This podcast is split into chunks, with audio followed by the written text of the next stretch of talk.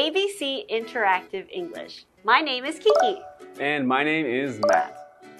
Today we are going to look at part three of our story, The Hawk and the Hen. So, in parts one and two, we've learned about this story where a hawk saw a pretty hen and then he told her he wanted her to be his wife. Right. Mm. And she said yes on one condition. Mm-hmm. You, the hawk, have to wait until my wings grow like yours. Okay. So he agreed to that, and then he gave her a ring. So she was very proud of this ring. She liked the ring, so she wore the ring around her neck And the hawk told her to protect it. to take care of that ring. But suddenly, a rooster appeared. And the rooster said, You already agreed to be my wife. You can't wear someone else's ring. So she needed to, he's told her to throw it away. Throw the ring away. Mm. Wow. And she did. She threw away the ring. But then she saw the hawk coming. Mhm. The hawk came back with another gift for her. He wanted to give her a dress, but she saw him coming and she hid Right? until he said, Hen, come, Come out. out.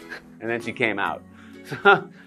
and then finally, the, the hawk saw that she no longer had his ring, and he has just asked her, Where is my ring?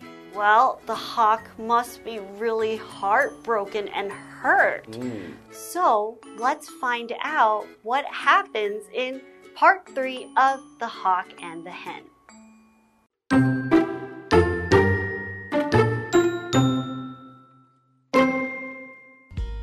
The hen answered, I met a large snake in the garden yesterday. I was scared and ran home. When I got there, the ring was missing. I looked everywhere, but I couldn't find it.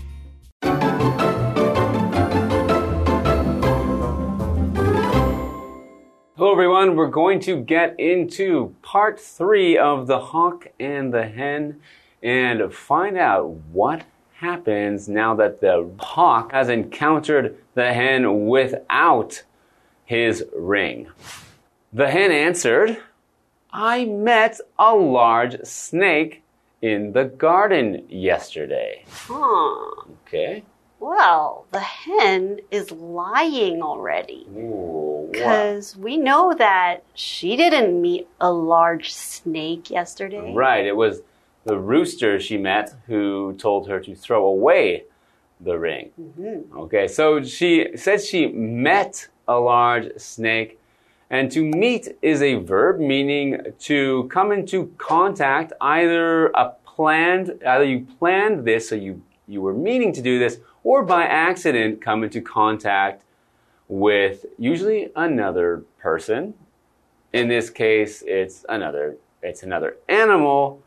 The hen met a large snake. So she was, I, I guess, out in the garden, as she said, and she just, you know, walked up and there was a large snake there. So she met a snake. Now, we know that she met a rooster, not a snake. Mm-hmm. Because a snake is a type of reptile, a cold blooded animal that doesn't have any limbs. So, no arms, no legs. It's just a long reptile. So, we know that she didn't meet the snake. But there's actually another meaning for mm. the word snake Okay. sometimes when we encounter a person that is very sneaky or deceitful, someone that lies, mm-hmm. okay, that you can describe that person as a snake, Oh, yes. right? So this makes me think, okay, it's very interesting mm-hmm. because she's been lying. So I'm just wondering, Matt, I'm starting to think that this hen reminds me a little bit of a snake. Oh, so you could say the hen is a snake, or she is being a snake, Snake. when she is lying like this. Right. Mhm. So we know that she was in the garden. So, a garden is a piece of land, usually near a home, where flowers, vegetables, or other plants are grown. Mm-hmm. So, this piece of land could be, you know, for example, on a farm, there could also be a garden where a hen could be maybe eating things and it would see a snake. And it's true because snakes do often show up in gardens. So her little story that she told the hawk is can be quite believable, Mm. right? So let's find out what happens. What else did she tell the hawk? I was scared and ran home. When I got there, the ring was missing. I looked everywhere, but I couldn't find it. That's what the hen told the hawk. Okay. But Matt, the hen was wearing, supposedly, Mm. wearing the ring around her neck, right? Mhm.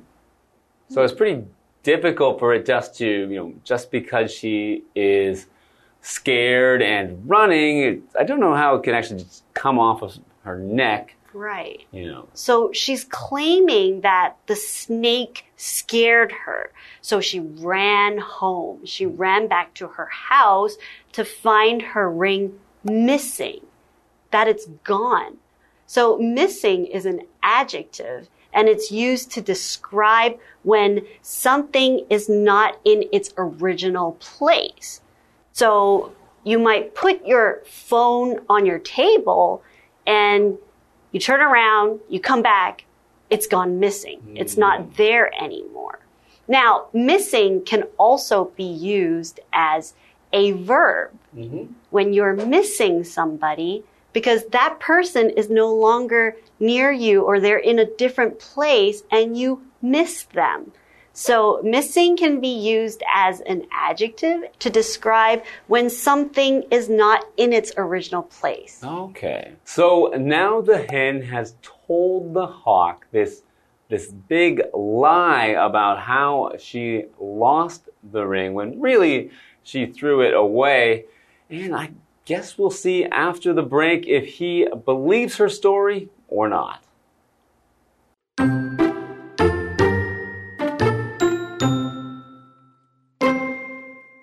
The hawk didn't believe her. He said, You didn't take care of my ring, so you must always scratch the ground to find it. Also, I will take away every child of yours. After that, the hawk left. From then on, hens everywhere scratched the ground to find the hawk's ring.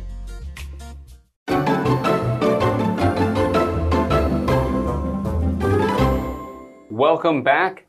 So now we're going to see if the hawk believes what the chicken told him.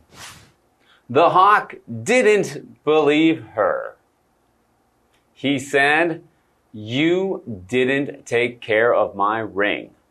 So you must always scratch the ground to find it. Mm. So he he's somehow has a power to make her always do something. From now on, she will always scratch the ground. So to scratch is a verb, and scratch means to scrape at something using either fingernails or claws of an animal. And so in this case, a chicken would be, you know, scraping at the ground using their claws. That would be to scratch. We can also use scratch for when we just want, when we're itchy, itchy, and you just need to relieve that itch. You can scratch an itch. Right. And now that this hawk is so angry, it seems like he wants to punish the hen, mm-hmm. right? So he's punishing her by making her scratch at the ground. So what is the ground? The ground is basically the surface of the earth, and it could be, you know, the floor, it could be dirt outside. It's anything that is a flat surface, and that is the ground, and it is a noun. So the ground has different types of surfaces mm-hmm. and different usage. Sometimes it, there are pieces of land that are specific towards a one type of use. For example, maybe a campground. Oh, right. Okay. So you can only camp in this area Mhm. or fishing grounds. So a ground is a piece of land that has a specific use or just the surface of the earth. Mhm. Now that the hawk has punished the hen to always be scratching at the ground looking for the ring, he hasn't, he doesn't stop there. He's not done yet. He's He's very angry. He's very hurt because he really wanted to marry her. Mm-hmm. So he says to the hen, Also, I will take away every child of yours. wow. That's a pretty extreme punishment. That, Not- that means that he's gonna take her babies? He's going to, yeah, take away every child of yours. Okay, so to take away something. So of course, to take meaning to bring somewhere or to to have with you, but to take away means to make it so someone doesn't have it anymore.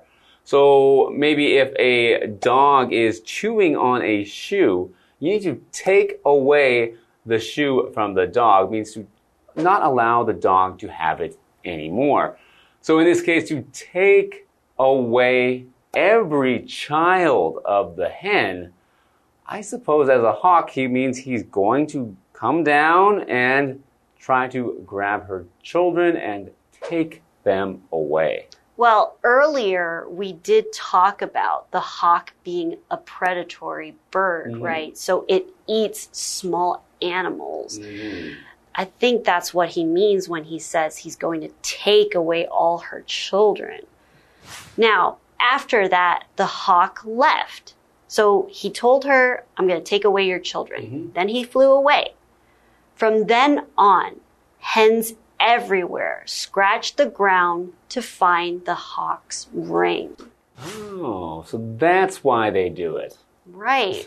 so when we see chickens on a farm, we always see them clucking and scratching and looking on the ground. hmm So this kind of story is a kind of, you know, fable. So that means a story that tells you the reason for something. So, you know, it's saying that the reason that hens scratch the ground today is because of, of this story. And I think also it's saying the reason that hawks might try to eat, you know, baby chickens or chicks. The reason they do that is because of this story, because of how that hen lied to the hawk. But I think from the story, we also learn mm-hmm. that it's not good to lie. Mm-hmm. Because the hen was lying all the way from the beginning. Mm-hmm. Right at part one, when we started the story, we found out that she said yes to the hawk, and later on, she actually had already said yes to the rooster. And throughout the story, she kept making up different lies to the hawk and the rooster as well. Mm-hmm. And what happens after she lies? Well, she got punished. Right. So I hope you've learned your lesson. Don't lie, or you will have to scratch at the ground for the rest of, of your life, Right. and a hawk will take your babies. Right. And that is it for the hawk and the hen. We'll see you next time. Bye.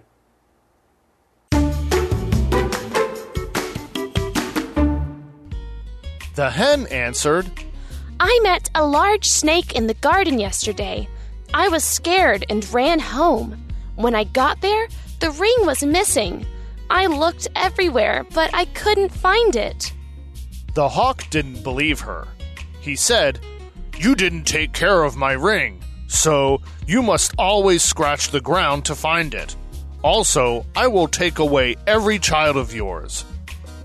After that, the hawk left. From then on, hens everywhere scratched the ground to find the hawk's ring.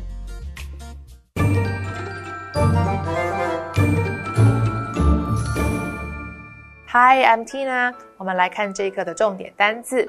第一个 meet，meet 动词，遇到、碰见。它的三态是 meet, met, met。Yesterday, I met an old friend at the supermarket. 昨天我在超市遇见了一个老朋友。 下一个单词 snake，snake 名词，蛇。He found a snake in the yard. 他在院子里发现了一条蛇。下一个单词 garden，garden 名词，花园。My grandma grows roses in the garden. 我奶奶在花园里种玫瑰。最后一个单词 ground，ground 名词，地面。I found a wallet on the ground. 我在地上发现一个皮夹。接着我们来看重点文法。第一个 take away 带走拿走。我们来看看这个例句：My father took away my toys。我爸爸没收了我的玩具。下一个文法：Every child of yours，你的每一个小孩。Every 加上名词加上 of，再加所有格代名词，用来强调群体中的每一位。Every 是一个形容词，表示每一个的，它的后面必须接单数的可数名词。Yours 在课文中代指的是 your children。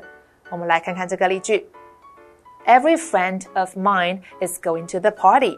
我的每个朋友都会去那场派对。最后一个文法：From then on，从那时候起。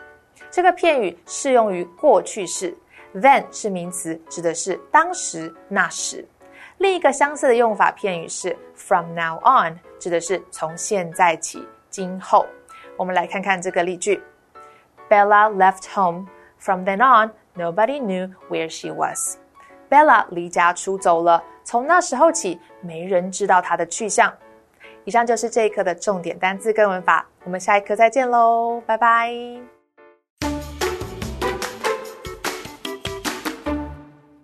Welcome, everybody. Today we're taking a look at New Taipei City Hall. And right next to it, we have Citizen Square. Now, the difference between a hall and a square, a hall is an area inside of a building, whereas a square is an area outside of a building, but that is surrounded by buildings. So one is indoors and one is outdoors. So let's go ahead and take a look at New Taipei City Hall. The new Taipei City Hall is a huge building. It is 33 stories above ground and 4 stories below. Besides government offices, there are also spaces that offer services such as a post office, a bank, and a couple of service desks. On the top floor, there is a nice restaurant. It is the perfect place to see the scenery of the city while enjoying good food.